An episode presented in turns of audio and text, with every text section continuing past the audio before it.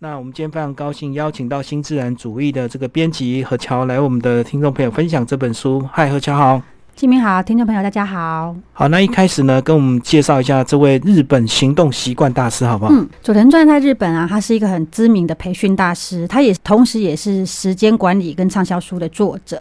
那他的主要的学生大部分都是大家熟知的官二代啦、富二代，还有一些专业的经理人，甚至高阶主管。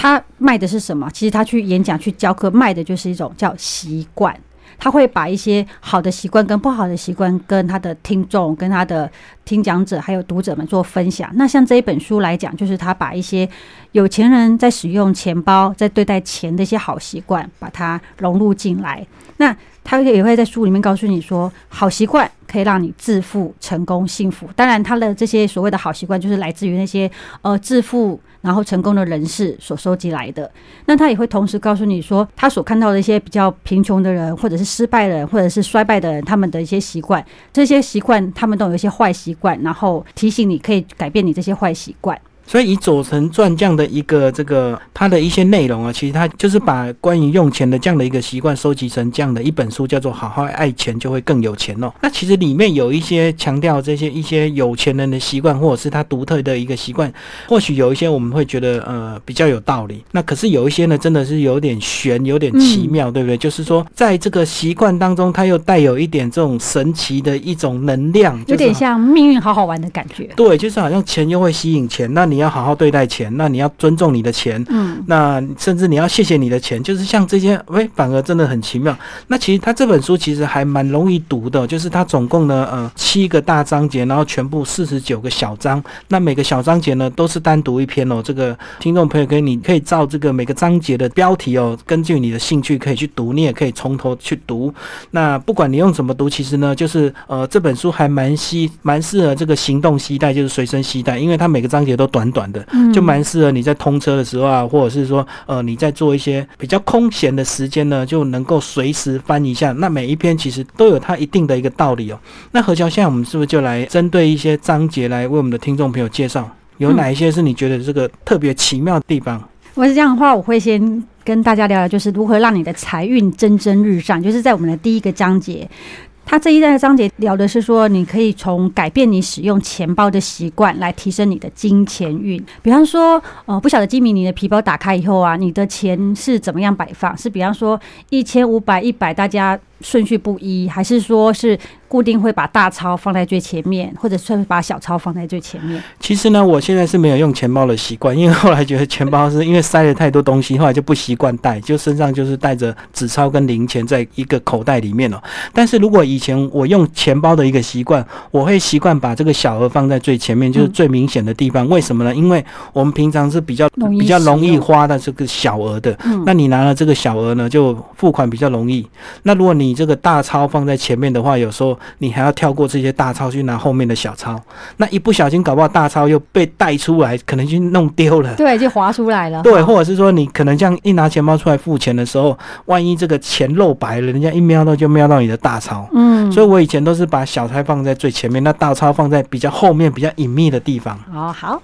那我来说说看，作者对于说把大钞跟小钞摆在前面的一个想法，比方说他说。你的钱包里面需要是把大钞摆在最前面，是因为你这是在潜意识要告诉自己说你是一个用大钞的人，而不是个用小钞的人。所以如果说你是习惯把啊一百块先放前面，再五百一百的人，诶，可能就是自我暗示说，诶，我就是只能先从小额的金额来用起。但如果你想要晋升到有钱人，想要提升你财运，你应该让你一打开皮包，第一眼看到就是一千元，这是一种塑造自我意向的用意。就是说，我们为了行动的方便，我们可能会从小额开始放。可是，当你用这样的习惯的时候，无形中你就暗示你的潜意识，告诉潜意识说，其实你就是个这样生活的人，你就是一个没钱的人。所以，你出门呢，就是常常只要一百块，像我们台湾就是一百块就够了。那他像他里面讲的是说，哦，你要把一万日币放在最前面，大概就是等于我们最大张就是一千块，你就要把一千块放在最前面，这样的一个意思，跟我们的使用习惯有点不一样。可是呢，这个就是看听众。朋友，你信不信他这一套？他这样的一个说法，如果你相信的话呢？其实，其实我也相信的，因为我一直相信钱是有潜意识，然后你你的能量、你的磁场，其实是可以真的去吸引到你的财富过来。其实你说的很好，像其实这本书我们那时候在挑选的时候啊，呃，我们也有。自己也有讨论过，到底这这本书其实是作者的经验之谈，还是无稽之谈？可是是当你实际去读过，然后你去实践以后，你就会发现到，哎，它确实有一些很奇妙的地方。比方说，我们刚刚讲到的是大钞跟大钞他们的顺序，另外一个就是钱包里面的纸钞它的摆放，是你比方说你一千块找出去啊，拿回来就直接往里面塞，还是你会把它的人头一个一个都向上的摆好？这也是一个。我问为什么他会提到说连这个上下都要？他说，如果你把钱包当做是一个人来看待，那那个钱你也把它当做是个人看，你会喜欢到头栽的，就是倒在一个地方吗？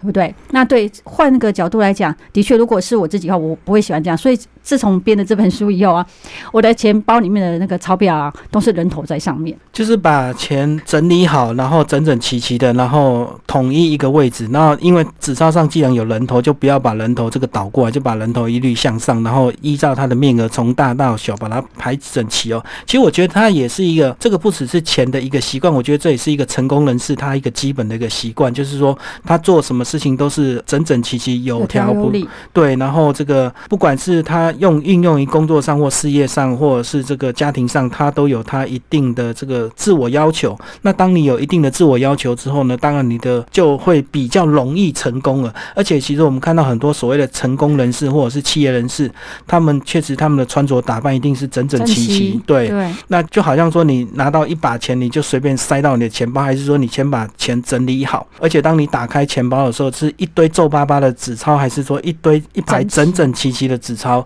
无形中呢，就会带给你不同的一个磁场的能量。对，没错，它所以它里面教我们的好多好习惯，都是在讲如何去塑造钱包跟钱的正面能量。那另外一个就是说，当你的年龄，应该说你钱包里面摆放的金额要随着你的年龄增加，也就是说，比方说像呃高中生的钱包，它跟我们这些已经出社会的人士，它里面装的钱就一定不一样。那到底要怎么去计算自己的钱包应该要放多少钱？作者教我们说，可以用年龄去乘以一百块。比方说，高中生的钱包他就十八岁，好，我们假设他十八岁乘以一百块，那就是他差不多该放的金额。但如果说一个以一个三十五岁的人士来讲，他就应该用三十五。去乘以一百，这就是你钱包应该要放的金额。那你想想看啊，为什么他要这样子？为什么不是三十五岁的人反而要放少少的？因为当你打开你的钱包的时候，你看到他那种丰盈满意的那种感觉，你就会觉得充满了富裕感，你也会感觉到满足，还会安心。可是相反的，如果你打开，你就是一个习惯只带个五百块出门的人，好，他跟你的年纪又这么的不符，你每次打开它都会有一种穷酸感啊、贫乏感啊，然后甚至感觉好像是漫画画面里面常常那种一阵冷风吹来，那你是不是？整个感觉就是你的皮包就是给人家一种负面的感觉，这样子久而久之，你就会变成是一个你虽然很乐于分享。但是你却因为啊你的穷酸感，你不会去分享，你会变成是一个很独享的人，甚至是贪小便宜的人。所以他这本书里面的内容，这个第二章就提到说，你钱包到底要摆多少钱，就是根据你的年纪来乘以它的呃一千日元哦，换算成台币的话就一百。我们就以台币来讲的话，就是一百的面额。对对对。然后你什么年纪，当然你年纪越大，你就要带越足够的钱，因为也许在路上，也许随时有什么急用，或者是说你一直受到给你自己潜意识。一种你是有钱人的一种形象，其实呢，就会增加你对钱的一个能量的一个吸引力哦。那如果你一直把自己陷在中，我就是没钱，所以我或者是说我不敢带太多钱出去，我怕被偷，怕被抢。然后你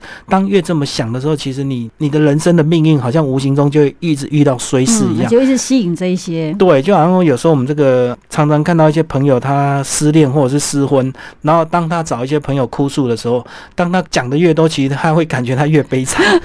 因为现在有一个叫做设定，像有一些人呢，常常比方说我们现在讲题话，就是有一些人常常遇到会。打她的男朋友，或者是会凶她的女朋友，然后不管他们怎样几次分手啊，再交都是遇到这样子。之前有个医生就说，这是因为她的潜意识被设定，她就是会遇到一个，比方说会打她的，会有家暴的男朋友啊，然后或者对她特别凶的女朋友啊，就是。自己告诉自己说，你就是没有资格找到更好的男人，你就是一直陷在这种坏男人的纠结中。嗯所以你分了一个之后，下一个又是一样的人，因为你一直用同样的习惯、同样的行动，你就一直吸引同样的人，而且你的内心也一直告诉说，好像你命中注定就是如此，你就是这么衰，你就是永远只能跟这些不好的男人在一起这样子。所以同理，在这个钱包上面的话，我们也要赶快把一些不好的习惯，或者是一些对于会带来带衰啊，或者是把我们财运拉走的坏。习惯把它撇掉，赶快改变一些新的习惯。所以接下来我们来讲一下，你的钱包，像刚刚金明开始有讲说，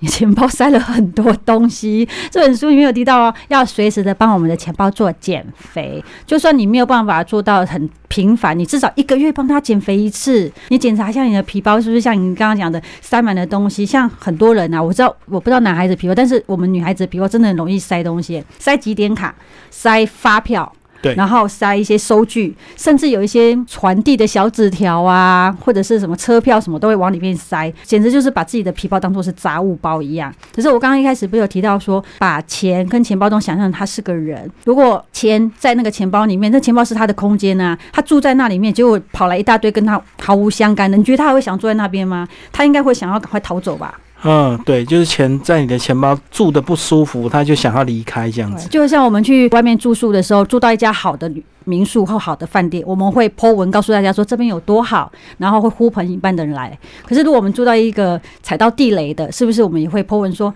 这个地方千万不要来？所以同样的啊，钱跟钱包，他们自己也是有这样的想法。所以听众朋友，如果你把钱包想成是你的房间或者是你的办公区域，它就比较容易理解。你的房间其实也是时常要清扫，那你的办公环境如果很脏乱，你的办事的工作效率当然很自然就会减低，因为你常常找不到东西啊。那如果你的钱包适时的随时进行整理，然后不要保持这个塞太多东西的话，其实当然无形中你的好运或者是一些钱的运气就会。比较容易被这个钱所吸引过来，这样子钱就喜欢聚集在你的钱包里，因为这个是一个很舒适的一个环境。这样或许听起来有点悬，可是我觉得有时候这种呃能量的一个东西，或者是磁场的东西，好像冥冥之中就真的有它的一定的一个道理。对，所以说关于这刚刚讲到这个帮皮包减肥啊，其实作者里面提到一个我觉得还不错的，他是很实际的告诉你说，其实你的皮包是在帮你管理你的钱，它不是一个仓储的空间。也就是说，当你的皮包杂乱的时候，其实你是个很容易分心，就像你的工作桌一样，你工作桌一桌杂乱，你就很容易分心。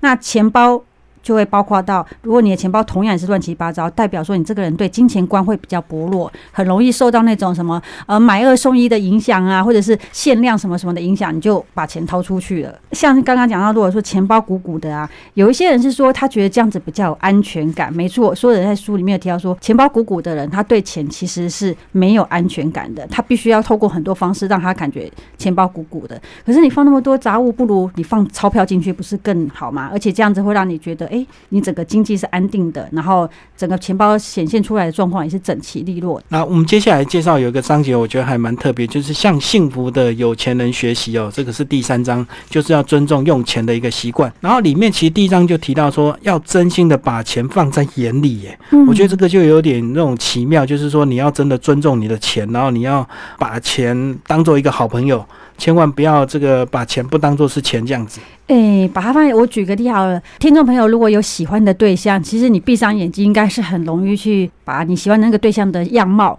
给想象出来，甚至描绘出来。那你喜不喜欢钱？跟你是不是真心的爱钱？你也可以用这个方式。当你闭上眼睛，你是不是可以把千元大钞、百元钞，就是很。清楚的描绘出来说，哎，千元钞它是什么图案，百元钞是什么图案，五百元钞是什么样？如果你是可以这样子很正确的描绘出来，代表说你是真心爱情，不是嘴巴讲讲而已。因为他就同你像我们刚刚讲的，对于真心喜欢的对象，我们可以描绘出来的样貌。可是对于那种嗯，只是偶尔有好感的，你只是可能想到，但是你不见得全盘都可以想得出来。这是它里面提到的。然后另外啊。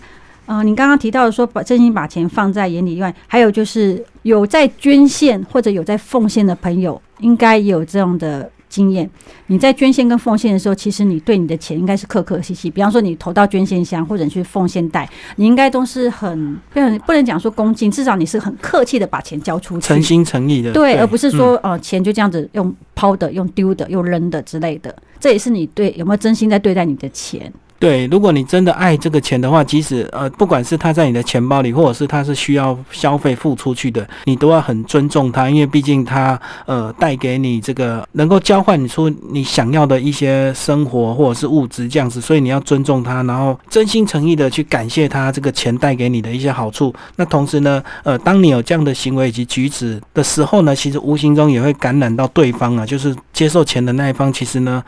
嗯，我觉得这除了是钱运，也是人员呐，其实都会影响，因为大家会觉得说，因为像有些所谓的暴发户或者是有钱人，他对钱就很不屑，或者是不以为然。当他付钱的时候，他就会用抛的或用丢的，他觉得我说我是大爷。可是无形中呢，其实呃，在接受的另外一方，他也会看到你这个举动，会对你这个人会有一些议论，就会觉得说你这个人真的非常不尊重的。那无形中呢，哪一天这个山水有相逢哦，真的这个运势就会回头来影响到你。对你说到这，我就想到作者在这一个真心把钱放在眼里面，还提到说，有一些人他不尊重钱，甚至会在钱上面写字，比方说把它当做纸钞，就顺便写个数字啊、号码、电话，这种还蛮常见的，甚至把它弄皱巴巴。其实你是不是真心爱钱，从这些小地方、小习惯都可以看得出来。所以这个钱呢，如果你做了记号之后，其实就是有点在侮辱钱了，就好像说人家拿笔画在你的脸上一样。谁会想啊？那钱也一定不喜欢你，你用笔顺手就呃写在他的身上这样子。那接下来我们来介绍另外一个章节，叫做“天天都开心”哦，叫做用钱的习惯。在书里面，这些作者提到说啊，哦，如果你要付钱，说要跟钱说慢走再见，然后当然也要跟他讲欢迎回来，因为有出有进嘛。他出去了，他就要再回来。而且另外一个就是说，你要记得，就是当你在付钱的时候，你要微笑的付钱。像刚刚金明大哥有讲到说，我现在付钱可能就是像。例如暴发户啊，他可能是用丢的，对，或扔的，对。但是其实你应该像对待你，比方说你在做捐献或奉献的时候，你是用双手拿着钱给人家，然后也真心诚意的跟人家说谢谢。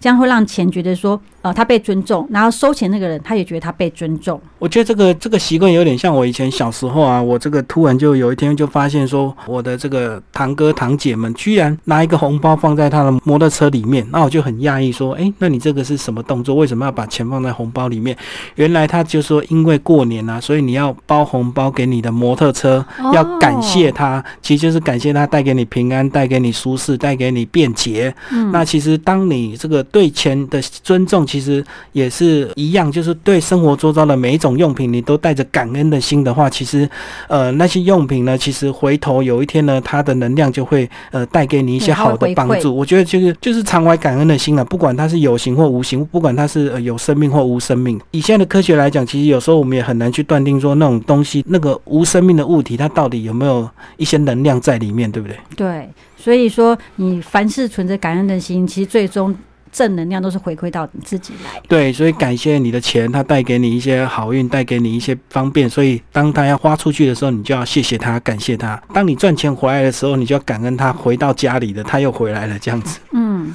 那结合起来，我们刚刚聊了蛮多这个用钱的习惯，就是我们要尊重钱呐，我们要尊重我们身边的每个物品啊，呃，那包括我们的皮包啦，也要把钱放得整整齐齐的哦。哎，那如果说那是零钱，它里面其实也有一些建议的方法，对不对？因为其实零钱跟纸钞是不适合放在一起的。没错。呃，零钱的话，它的呃原素材是矿，因为它是铜板嘛，它是矿。可是纸钞不一样，纸钞它的原素材是木头，是纸张。对，所以基本上作者在书里面有建议我们说，纸钞要放在皮包里面，但是零钱你要另外帮他准备个零钱夹。如果你没有那个零钱袋的话，你的皮包最好是有那种可以有拉链功能，另外放零钱的，就是不要让他们里面有小拉链的。对，嗯，就是不要放在一起。其实呢。有时候呢，我这个有时候这个生活忙碌，有些东西也不会真的真的收的这么好啊，所以你知道吗？有有时候我就会把那个手机跟钥匙圈放在一起，然后就会发生什么惨事，你知道吗？消磁不是面板被刮到，因为你钥匙就很多铁的东西嘛，那你的面板一定是光滑的。对，那你其实放在口袋里，有时候磨磨来磨去之后，一不小心你的面板或者是镜头可能就被刮到。你在说这个时候，我就把脑袋就马上有个画面，纸钞跟铜板挤在一起，然后大家互撞来撞来撞去，然后大家都很不开心的那种样。所以他们住在同一个地方，就是很不开心。对，虽然说也许你很难看出那个纸钞或者是铜板有什么磨损，不像手机这个面板这么明显。可是呢，以能量学的角度来讲，也许他们心里彼此都不舒服的。对，所以他们如果一定要同居，就最好有个隔层。而且有时候这个纸钞跟铜板放在一起，也有个坏处，就是铜板容常常容易掉出来。对，因为我们放在皮夹里，这个皮夹有时候它是开放式，它一打开，这个铜板就很容易掉出来。啊，你想想看，如果你出门这个每次掏钱的时候，钱包一拿出来付钱，那个铜板就掉满地。你看你这种样子，怎么会让人家感觉你是个成功人士，或者是你是个对生命很有自我要求、自我期许的人，对不对？就感觉离离浪了，就好像感觉那种以前我们学生那种穷酸样一样。还有就是那种像你说这个，就像学生啊，要找个东西找找了半天找不到，在书包里面掏了老半天一样。对对对啊，当然学生有那样的一个学生的条件，可是当我们慢慢出社会之后，我们开始慢慢就要有一些生活习惯是。虽然我们还没变成有钱人，可是我们就要先学有钱人的一个样子，就是一个自我暗示的一个功能。就是当你越觉得你自己像个有钱人之后，其实你真的就会变有钱人。你就慢慢往那个境界去提升。刚刚讲到的是零钱跟纸钞，那还有就一样东西，就是在最常出现在皮包里面，就是卡片类。卡片你通常也是放在皮包皮包里面吗？卡片我就有另外放，因为我知道卡片会有消磁的问题啊。如果你跟对，没错。可是卡片除了你刚刚讲，比方说金融卡、信用卡之类。还有一些人就是像我一开始提到说，会有一些积点卡、会员卡这些东西。有些人会把整个包包里面塞满了很多金融卡。我记得以前呃还可以到处开户的时候啊，我曾经一个皮包里面的金融卡、提款卡大概有五张以上。对，后来开始慢慢一个一个把它处理掉。那书里面有提到说，卡片是属于塑胶类的东西，它跟我们刚刚提到的纸钞是属于树木、属于大地，跟有不同的材质。嗯嗯。对，所以你最好是还是有一个单纯的就是比方说卡片夹。不管是拿来放信用卡还是说名片之类，就是单纯分开。可是有提到这一个钱包里面呢，它可以接受三张三张的卡片，而且这三张卡片不要是什么几点卡，而是要跟钱有关的。所以会想到什么？就是信用卡、金融卡。对，所以如果你要放卡片的话，就请现放金融卡、提款卡，然后信用卡在等，然后三张以内就好了。你知道为什么他叫你不要放一些其他的几点卡嘛？积的越凶，其实你无形中就花的更多。这个是有在几点的，有一些人像我好了，我可能是哦，他跟我说哦，几十点就可以怎样，好，我就拿一张几点卡放，可是不见得我会再去那边再第二次，所以累积越来越多很莫名的卡片，所以当帮钱包做一个大减肥的时候，我就发现到，哎。我自己都不记得那个积点卡到底从哪里来的，而且这个积点卡越越来越多，等你下次再去，终于想到要去用的时候，结果发现不能用，因为什么呢？换老板了。因为很多店呢，这个顶浪来顶浪去啊，这个店名一样，装潢一样，可是老板不一样。那老板不一样，他就不愿意承认之前盖的，他要你从头盖。好，那接下来我们来讲讲，他还有提到一个习惯哦，叫做呃养成捐零钱的一个习惯。嗯，那其实这个捐零钱其实就好像有点这个我们要固定捐献一样，大概是。大同小异的一个故事了，就是我们要舍得付出，我们才会有机会得到更大的一个回馈。这样，比方说，我们如果去便利商店消费，它都会放一个零钱件在旁边嘛。其他的用意就是说，钱是有进有出的。如果你连你吝啬到连一块钱都不愿意这样子捐献出去，怎么会有吸引到更多的钱来呢？而且，我觉得捐零钱也是有有点像这种呃抛砖引玉的一个功能。我把小钱捐出去，然后我就会吸引大钱过来。对，没错。作者在里面说，这就是一个召唤财运、召唤。啊，幸运的一个方式，就好像我们不是常常有些人会去庙里面啊求那个所谓钱母，钱母通常也都是一块嘛，它不会是一百啊一千十块这样，对，都是零钱。你透过那样的小钱，然后让自己赚大钱，这跟我们就是作者在顺便提的这种想法理论是很接近的。嗯，那如果用用用现代人的眼光来解释，就是说呢，比如说你在家是个孝顺父母的一呃好子女，那其实无形中对你的人生、对你的事业、工作都会有帮助，因为比如说你的长官、你的上司知道你是个很孝顺的人，嗯，其实大家对你就会自然就会比较另眼相看，或者是说有比较好的发展机会，人家一定会优先的给你，因为呢，呃，人家知道说你不是个花天酒地的，是个真正很孝顺的人，而且会珍惜。对，这也是同样的意境啊，就是说，当你舍得付出的时候，当你会去珍惜你生活的家人朋友的时候，其实无形中呢，你的运气就是比别人特别好。那这个运气当然也许冥冥之中是上天的，也许呃是别人刻意给你的，就是所谓你的贵人。那你刚刚讲到这个零钱捐呐，我就想到说，有些人可能听众朋友听到我们讲这个，哇，好开心，就马上跑去捐钱。其实不用说特意去做这件事，你就很顺手，就像刚刚吉明说的，就很顺手去做出你的很自然的事情。比方说，你如果再看到那个零钱捐，你就顺手去捐，然后不用说特地说哦，要打肿脸充胖子啊，我一定要呃捐满一千块啊，多少多少之类的。因为其实就算你只投一块钱，你也不用觉得丢脸。最重重要的是那种连一块钱都不肯捐的人，他才是让人家觉得哎，对他的人格有一些想法。所以我觉得这本书的重点就是要你养成这个呃对钱的一些正确的观念了。那至于要做到什么程度，其实纯粹就是看你个人量力而为。就是你也不用说我就一定要打肿脸充胖子，我就开始每天都捐钱。其实也不是这个意思，就是说你要对这个付出或者是对捐出去这样的一个想法是有正确的想法之后，其实你可以在很多机会都可以做这样的一个表现。对，用你的钱包来回馈社会。对啊，包括其实像你这个呃顺手捐发票也是一种这个付出，也是一样的意思啊。对。那当你越舍得付出的时候，其实无形中你的财运啊，你的人生就会真的越来越顺利。所以这也是这本书的一些重点。那有一些我们比较容易理解，但是有一些比较奇妙的东西，你可以在静下心来，这个好好的去思考，到底有没有它的一个道理。其实有些有时候我觉得，像我们看到这个新闻杂志，看到有很多有钱都会迷信这个风水，那。你能够说他不对吗？可是人家就真的因为做了这些事情，也许他的财运或者是他的生意，也许就更旺了。那其实好像无形中就是跟这本书是一样的一个道理，就是他可能摆了一个什么东西，那因为他真心的相信这个东西会对他财运带来一个帮助，所以当他越这么想的时候，他信念是很强的。那无形中那财运就真的越来越旺。对，因为他的信念啊，带来了一些正面的能量，这边正面能量的磁场也帮他往把一些好运的东西往往他身上往过来。所以这个为什么有有时候有钱人不是他迷信，而是说他真心的相信这件事情是有帮助的。就好像有钱人，也许人家捐钱也会捐的很大笔，那他捐的越大笔，也也许他的心态也是说我有舍有得，我愿呃舍得付出，我自然就会得到越多。而且我对我们来说，所谓大笔，对他来讲，说不定也是一个小一笔小钱呢。不管你现在人生的财富到了什么阶段，我但是我觉得这个呃习惯的养成是非常重要。那你随着你的财力，然后把你捐款的一个数字可以按比例去提升了。那当你没有什么钱的时候，其实捐点零钱也是一个捐献嘛。对，就是量力而为就对。嗯，那甚至像我知道有些人，他可能每个月会固定捐他收入的百分之多少，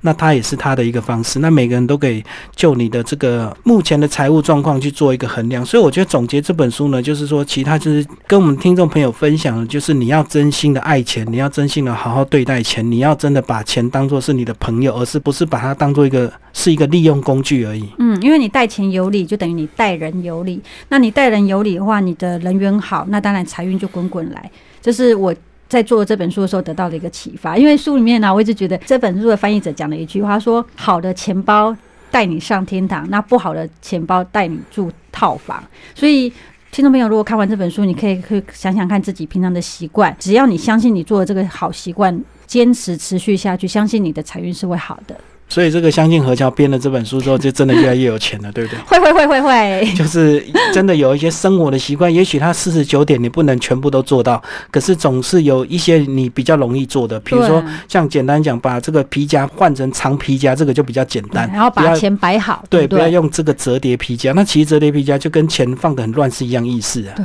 想想看，你那个刚刚不是说把它当做人嘛？而且钱包是钱的家，如果用折叠皮夹，就等于说你的钱一直都是弯腰着。然后你看看，如果是你，你会喜欢一直弯腰着吗？对。然后还有一些人啊，除了折叠皮夹以外，他还习惯把折叠的皮夹放在屁股后面。谁会想要被屁股压着？这个放屁股后面，除了这个比较实际的情况是它很容易掉，嗯，或者是可能被扒手偷走，你都不知道。那再就是说，因为它后面鼓鼓的，所以有时候这个你坐下来之后，其实它很容易滑掉。这个是我以前的一些比较惨痛的经验，所以我皮包现在几乎都不放在身上，我一定是放在包包里。可是，在路上还是常常可以看到人家就是用折叠的皮夹，然后放在屁股后面。主编这本书的时候，我就常在想说，哇，那那个钱住在那里，应该觉得很难受吧？我每天在一个人的屁股后面，对，然后被挤在那里这样子，对，然后被做的时候也是第一个被被做到的。所以你这样讲，这个他还有其中一个小章节是讲到说，这个钱呢，呃，晚上睡觉的时候你要把它放对地方，对他有他自己的床，对，就是放属于他的一个空间就对。那这个空间呢，绝对不能杂乱，就是你不能随便跟一堆东西挤在一起这样。对，它里面有比较严格一点的说法，也有比较轻松的。严格一点就是说，你可能要给他一个神圣的地方，最好他放那地方，比方说，如果你家是有拜拜。可以在神龛旁边。哦，那如果果是没有的话，你可以就是给他一个像你刚刚讲叫干净宁静的地方。呃，其实你是看那个连续剧啊，有些人就是比方说回家的时候，他的钥匙会固定放在一个漂亮的小盒子，或者是固定挂着，对他的家。那钱包你也可以啊，你不用去帮他特别去买什么豪华的房子，你就是给他一个像我们讲像盘子，或者他有个固定的地方，他周围没有其他杂乱的东西，这样就好了。所以，听众朋友，这个书呢，真的非常推荐大家这个呃找来阅读哦，《新自然主义》。那这本书呢，其实四十九个小章节，这个短短的每一篇都短短的，所以蛮适合这个你在通车或者是在呃休息期间顺手翻一翻，然后好好的思考。文字虽然每一章都很简洁，可是我相信都有它一定的一个道理。对，那有些道理也许很容易懂，有些道理是很冥冥之中的，真的有一些事情你碰到你才会相信。重点就是你要相信你是有钱人，就要善待你的钱，